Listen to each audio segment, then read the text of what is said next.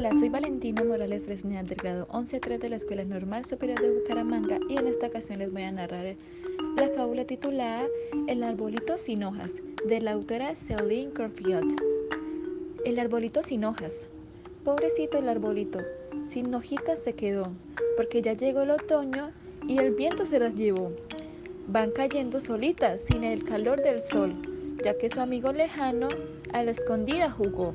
Pobrecito el arbolito, sin abrigo él está. Pronto llegará el invierno, mucho frío pasará.